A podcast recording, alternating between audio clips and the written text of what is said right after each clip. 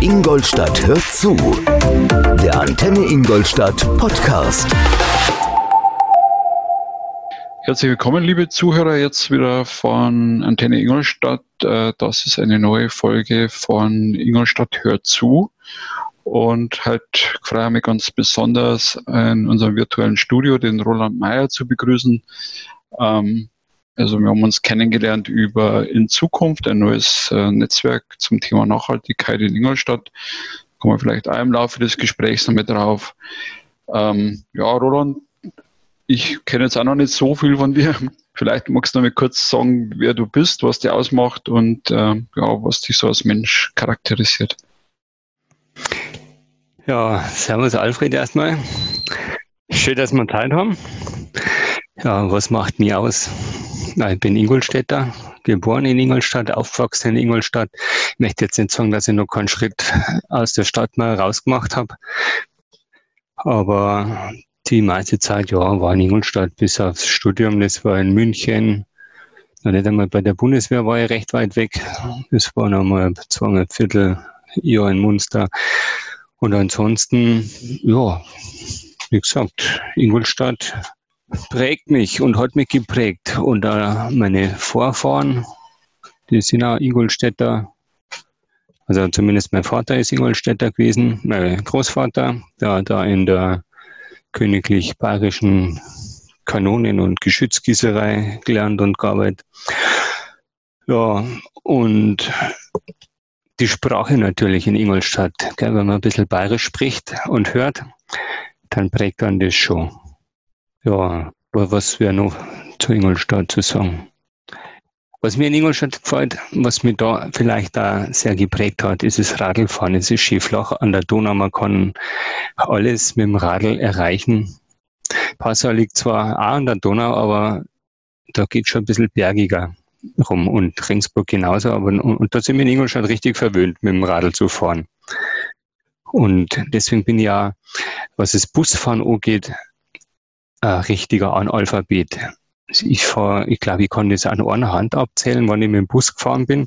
Also mit dem Schulbus in der Grundschule, aber ab der fünften Klasse da waren, ist es dann gegangen, immer mit dem Radl. Überall hin. Ich habe keine Ahnung vom Busfahren. Außer mit dem Museumsbus. Da bin ich öfter mal mit dem Bus gefahren, mit den Oldtimer-Busse. Das war interessant, gerade jetzt dann in, in unserem Alter, wenn man mit Busse fährt, die dann schon 30 Jahre alt sind oder, noch älter und kann sich noch gut daran erinnern. Ja, mit so einem Bus bin ich in die Schule gefahren. Schon cool, ja. Ja, ähm, vielleicht noch, also ich habe ja als Frage mal aufgeschrieben, äh, wie würdest du dich auf einer Party vorstellen? Äh, der Mensch, Roland, was, was macht dir aus? Bist du lustig? Bist du wir haben jetzt gehört, du bist viel draußen, so Radl fahren und so, und recht wahrscheinlich auch ein bisschen sportlich. Äh, was, wie würdest du jetzt so deine positiven Eigenschaften auf einer Party vorstellen? Ja, das, bei der Frage habe ich mir gedacht, oh mein, oh mein, was soll ich da sagen? Weil ich bin glücklich verheiratet, was soll ich da noch großartig flirten, gell? Aber okay, freundliche Unterhaltung ist ja immer ganz schön bei der Party. Ich werde wahrscheinlich irgendwo stehen, wo es Essen gibt. Und über beide Backen grinsen. In der Hoffnung, es gibt da was Veganes zu essen. Also das macht mir seit zehn Jahren ziemlich aus, dass hier nichts vom Tier ist. Draußen, ja, draußen mit dem Radl fahren. Also ich fahre vielleicht sogar im Winter öfter mit dem Radl in die Arbeit als im Sommer. Weil im, im Sommer kann ja jeder radeln. Na, Spaß. In, in der Arbeit ist halt mit den Parkplätzen ein bisschen schwierig und gerade im Sommer sind es dann öfter mal frei. Und im Sommer, ich habe einen Garten, gibt es öfter mal was zu transportieren. Dann ist es günstiger, wenn man ein Transportfahrzeug dabei hat. Mit dem Radl bringt man doch nicht so viel eingeladen und transportiert. Ja, freundlich bin ich schon, denke ich, ja. Also ich bin keiner, der ständig mit hängenden Mundwinkel rumrennt und Leute anstenkert. Ich bin eher schon der Freundliche. Ja, du, also das, das gefällt mir jetzt auch schon. Ich meine, du, du verstellst dich nicht, nimm jetzt mal an, äh, bist, bist bayerisch und redest so wieder, wieder der Schnabel gewachsen ist. Ja, ja, äh, genau. Also es kommt drauf an, es kommt auch auf die Gesellschaft an, auf den Anlass und auf den oder die gegenüber. Ich schaue da erst einmal. Es geht ja wahrscheinlich auch so in die ersten Sekundenbruchteile macht man sich ein Bild von jemandem. Also das muss jetzt kein Vorurteil sein, aber es gibt Leute, auf die geht man eher zu und es gibt Leute, da hat man vielleicht eher, ich sage jetzt mal Respekt oder einen anderen Respekt, auf die geht man einfach anders zu. Und das, da ist es schon, denke ich mal, sehr situationsabhängig, wie man sich mit den Leuten äh, abgibt und wie man auf die Leute zugeht und vor allem auch, wie man sich öffnet. Also es gibt jetzt bestimmt Leute, da bin ich offener und es gibt da Leute, da sage jetzt nicht gleich alles, um, um, um nicht mit der Tür ins Haus zu fallen. Ja, ich denke, das, das kommt ja immer, also, sag jetzt mal, wir, wir sind auch bloß Menschen, bei uns ist auch nicht jeder Tag gleich. Und ähm, ja, gibt immer den Spruch, wenn, wenn die alle im Bus böse anschauen, dann denke ich mir drauf, wie du in den Spiegel reingeschaut hast in der Früh.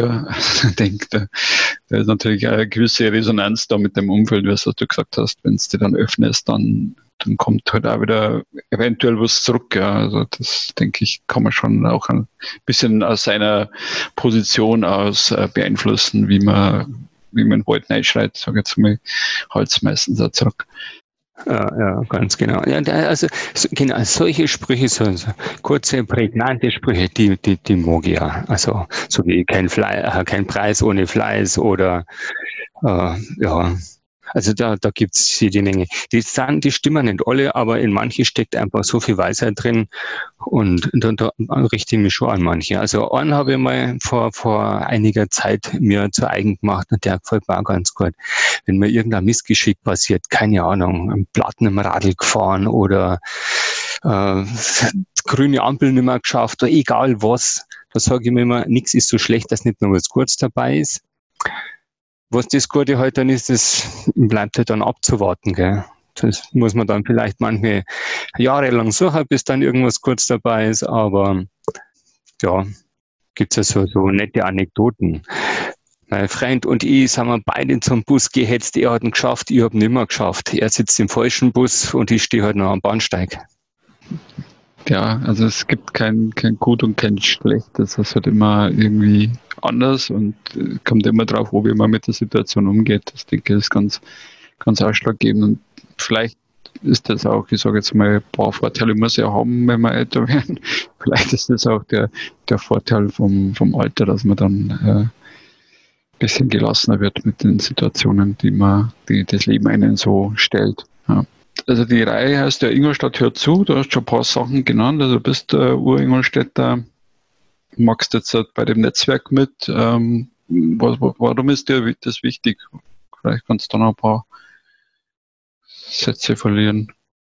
Also irgendwie ist mir Nachhaltigkeit schon immer wichtig gewesen. Das war mir wahrscheinlich, als ich noch Student war, nicht so wirklich bewusst.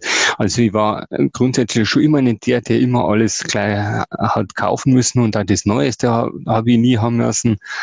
Mir war eher immer lieb, was Älteres, was Bewährtes was ja im Prinzip auch nachhaltig ist, wenn ich nicht viel Müll produziere. Und gerade Müll produzieren ist mir ja, ich, am liebsten produziere so wenig Müll wie, wie irgend möglich. Ich schmeiße ungern Sachen weg, die man nur reparieren kann. Deswegen habe ich ja so, so hier und da mal ein paar Baustellen im Keller rumliegen. Und irgendwie bin ich dann auch mal auf Hanf gekommen und auf alle möglichen Sachen. Meine Frau hat vor zehn Jahren unsere Ernährung umgestellt, auch ein bisschen nachhaltiger. Das, das hat mir alles zugesagt. Und es gibt jetzt auch so viele Bewegungen zu, zu Nachhaltigkeit. Dieser Earth Peace Day war da. Ganz tolle Sache. Und dann haben wir auch vor fünf Jahren haben wir unseren Hanfverein gegründet und je mehr ich mich mit dem Thema Hanf beschäftigt habe, also jetzt nicht mit, um, nicht nur, schon auch, aber nicht nur mit Kiffen, also ich selber nicht. Aber also ich habe mir in Indien habe ich da mal was geschenkt gekriegt von unserem Guru, aber das ist ein anderes Thema. Es geht einfach hauptsächlich um die Nachhaltigkeit und um die Möglichkeiten beim Hanf. Und da habe ich mich gefragt, was ist jetzt schlimmer, Atomkraftwerke betreiben oder das Potenzial von Hanf nicht nutzen? Äh, damit möchte ich ausdrücken, dass einfach dieser Hanf so unglaublich viel Potenzial hat, was wir nicht nutzen. Das ist, ich, da bin ich gleich sprachlos, da weiß ich gleich gar nicht, was ich sagen soll, weil es steckt so unglaublich viel drin. Man kann aus Hanf ungefähr 80.000 Erdölprodukte machen oder kann die Erdölprodukte ersetzen. Man kann Seile, Textilien, Arzneimittel, man kann Dünger draus machen, man kann äh, Wandisolierungen machen. Unglaublich viel. Also, und das haben wir eben auch in unserem Handverein mit. Und deswegen finde ich, ist dieser, diese, diese Mitgliedschaft oder dieses Engagement in, in Zukunft, wo eben lauter so Nachhaltigkeitsgruppen vertreten sind, richtig gute Angelegenheit, wo man eben zusammen sich austauschen kann und eine gewisse Gewichtung, äh, Priorität kriegt. Also die letzte Zeit, also ich weiß jetzt gar nicht, wie lang in Zukunft jetzt schon existiert oder wann wir angefangen haben. Also ein Jahr reicht nicht, also es ist bestimmt schon eineinhalb Jahre oder vielleicht sogar zwei Jahre, kurz nach dem Earth Peace Day hat sich das wohl so angefangen zusammenzuspinnen. Und die, denke mal, wir sind da nur in der Anfangsphase. Ich bin da nur ganz normales Mitglied. Möchte mal die, die, das Organisationsteam, die da so richtig drin sind, so richtig erloben, weil die machen da richtig gute Arbeit. Wir, oder, äh, die, die haben da auch eine Internetseite gemacht, in-zukunft.net. Und die ich habe vorher gerade nochmal drauf geschaut, auch mal ein bisschen vorzubereiten. Richtig tolle Sachen stehen da schon drin. Es schaut richtig gut aus, ein Logo entwickelt, ein, Leitbild, was eben die, diese ganze Nachhaltigkeit bewegt und wie wir eben in Zukunft agieren wollen und äh, Gewichtung kriegen, Ansprechpartner und zwar kompetenter Ansprechpartner auch für die Stadt und das Umweltamt, um den, den Nachhaltigkeitsgedanken weiterzubringen und um unsere Umwelt ein bisschen zu entlasten. Und also in unserem Alter würde man vielleicht sagen, enkeltauglich zu machen. Mir gefällt der Begriff nicht wirklich, weil so alt bin ich auch nicht, dass ich jetzt übernächste Woche in die Grube steigen mag und nichts mehr von der Zukunft haben will.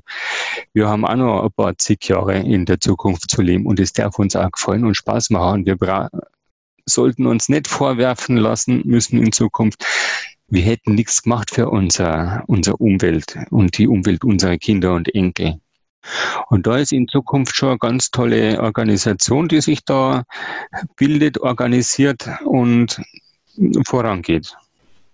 Ja, also ich habe das jetzt das ist ja auch wieder so ein bisschen ähm, typisch für, für große Organisationen oder für, für große ähm, Menschenansammlungen. Also ich habe das in Zukunft noch nicht so wahrgenommen, ähm, aber man, das ist ja bei Audi genauso, wenn Audi wüsste, was Audi alles weiß. Ähm, von daher fand ich es jetzt super spannend und ich hoffe, dass man da auch mit dem äh, Interviewformat und auch mit dem äh, mit der Jessie von Antenne Ingolstadt, da verlinkt man ja dann auch auf in Zukunft, haben wir schon ähm, abgesprochen, ähm, dass wir da mehr Sichtbarkeit erreichen für das Netzwerk, weil die Leute, die ich bis jetzt kennengelernt habe, also so wie dich und verschiedene andere Akteure, das sind engagierte Leute. Und ich glaube, es geht um da bin ich bei dir, es geht um das Jetzt und das andere ist dann schön, wenn dann für die Enkel noch ähm, was Gutes rauskommt, aber wir müssen jetzt, glaube ich, beginnen und was halt mir gut gefällt auch bei dem, bei dem Leitbild oder auch bei der Seite und bei dem Grundgedanken, ähm, ist halt der Netzwerkgedanke, weil ich merke das an so verschiedenen Stellen. Ich habe letztens in der Fußgängerzone ja mit, mit einem Arbeitskollegen gesprochen, der in einem anderen Netzwerk unterwegs ist, so Stadtidentität.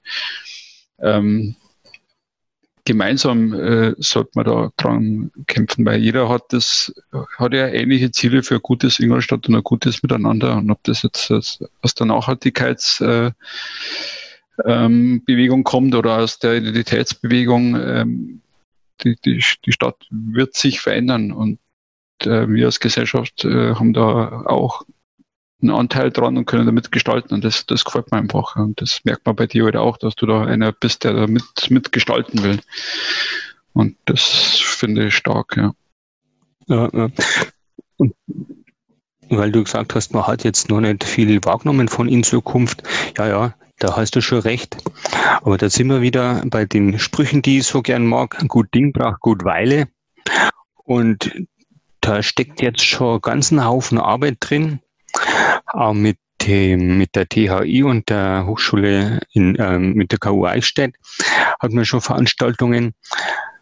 Und, und da bewegt sich wirklich was und da steckt so viel Arbeit drin und ich bin mir sicher, dass da wirklich richtig was rauskommt. Und ich habe vor, als wir vor einigen Jahren noch Infostände gemacht haben mit unserem Veganen-Netzwerk und ich in der Richtung aktiver geworden bin, auf die Straße zu gehen und mich zu engagieren, habe ich zu meiner immer gesagt, es gibt so viele Organisationen, die irgendwo was machen für die Umwelt und für die Natur und für die Nachhaltigkeit.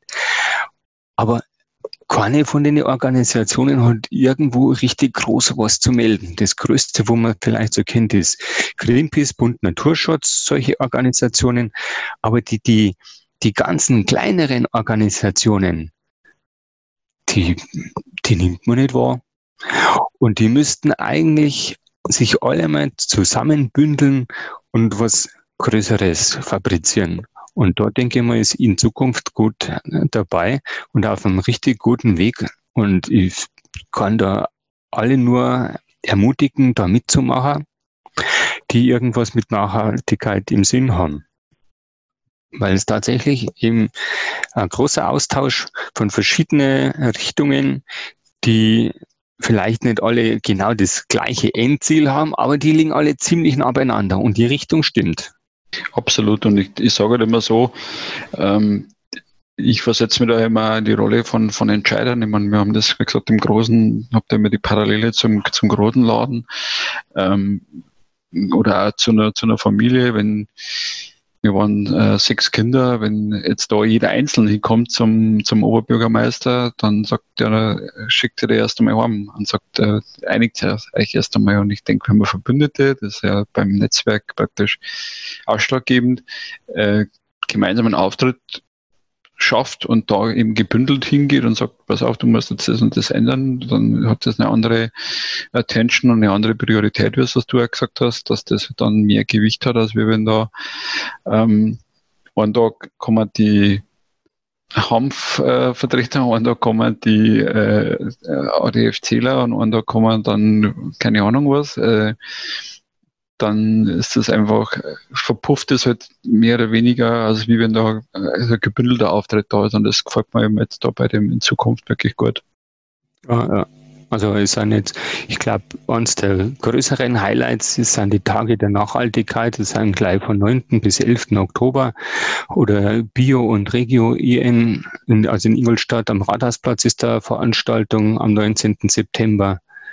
Dann ist der Öko-Bauernmarkt, also die sind, die sind anstehende Veranstaltungen, die schon auf der Timeline, auf dem Kalender von der Internetseite stehen.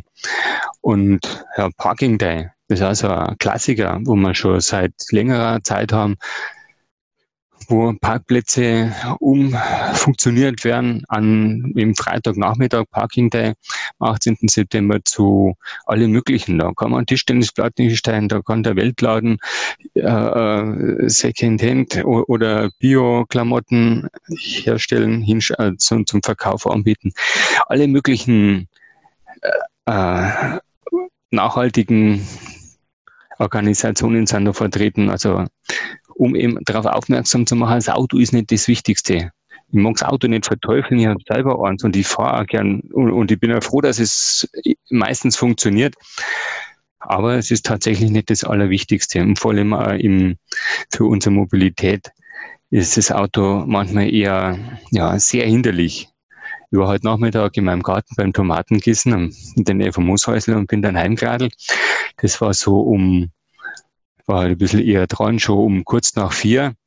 dann beim Ludwigsgarten auf die Ringstraße. Ja, da habe ich das typische Bild wieder gehabt vom größten Parkplatz weit und breit. Mitten auf der Ringstraße alles steht, nur mit dem Radl kommst du durch. Und das ist dann schon ziemlich gemütlich in der Glacier. Mit dem Radl wieder heimfahren. Da habe ich den Faden verloren. Das passiert mir auch manchmal. den, den Knoten mal wieder zusammen, den Nachhaltigkeitsfaden. Wir waren gerade beim Auto, beim Auto und bei der Mobilität. Ja, genau, Automobilität. Ja, da, da könnte man, das ist ein Thema, da könnte man allein schon wieder Stunden oder Tage lang philosophieren und diskutieren. Ja, da gab es auch eine schöne Veranstaltung in der Eventhalle. Da ging es um Elektromobilität, Pro und Contra. Und es war wirklich, wirklich interessant. Auch von der Jürgen Hackbart hat da eben auch mit organisiert. Eine richtig tolle Organisation, äh, äh, Veranstaltung war das mit fünf oder sechs Diskutanten von, von Audi, von der THI. Und einer der, also was mir mit am besten gefallen hat, war, wie wird die Mobilität in Zukunft sein? Und die wird elektrisch sein. Ob das überall elektrisch sein wird, Nein, das, das können wir halt wahrscheinlich gar nicht sagen. Und da gibt es bestimmt verschiedenste Meinungen und Begründungen und vor allem auch plausible Begründungen, ob es oder ob es nicht überall elektrisch sein wird. Ich schätze mal, es wird nicht überall elektrisch sein, weil es gibt bestimmt Anwendungsfälle, wo die Elektromobilität uns nicht wirklich weiterbringt, wo uns wahrscheinlich auch die Wasserstofftechnologie nicht wirklich weiterbringt, wo vielleicht Methanol die Lösung schlechthin ist also wir haben ja schon E10 und E5, wo wir tanken können. Und wenn dieses Methanol nur Biomethanol ist aus Abfallstoffe aus der Landwirtschaft oder sonst irgendwo, wo man es eben anbauen kann, wenn man keine Weideflächen mehr braucht. Habe ich schon, glaube ich, dreimal gesagt, dass ich nichts vom Tier esse. Und wenn man keine Tiere mehr essen, brauchen wir es nicht mehr mästen, dann brauchen wir die Weideflächen nicht mehr. Und zwar wahnsinnig viele Weideflächen brauchen wir dann nicht mehr. Und dann kann man da was umbauen, wo man eben Methanol draus gewinnen kann. Und man kann auch die, die landwirtschaftlichen Flächen bei uns anders nutzen. Da habe ich vor kurzem mal was gesehen. Und zwar eben zum einen, um Elektrizität her herzustellen mit Solarflächen überhalb dem Acker in einer vier, fünf Meter Höhe. Und drunter kann man tatsächlich nur was umbauen auf dem Acker. Weil die Beschattung durch die Solarzellen ist nicht so, bringt nicht so viel Verlust auf die Erträge von Rüben, Kartoffeln oder sonst was, was man unten umbauen kann, als die Solarzellen Strom liefern. Also das wäre, wenn man es machen kann, eine Win-Win-Situation. Und in andere Länder kann man das tatsächlich machen, nur in Deutschland geht es nicht, weil man eben per Bauvorschrift entweder eine Industriefläche hat, wo man Energie erzeugen kann, oder man hat eine Landwirtschaftsfläche, wo man eben irgendwelche Ackerfrüchte anbaut. Beides gleichzeitig geht in Deutschland nicht. Und da finde ich, da muss man zügig arbeiten, damit sich was rührt vom Gesetzgeber her. So, liebe Zuhörer, das war jetzt die erste Hälfte vom Interview mit Roland und äh, super spannend und es gibt noch eine zweite Hälfte und danach mit der Lieblingsmusik vom Roland mit Motorhead. Also bleibt dran.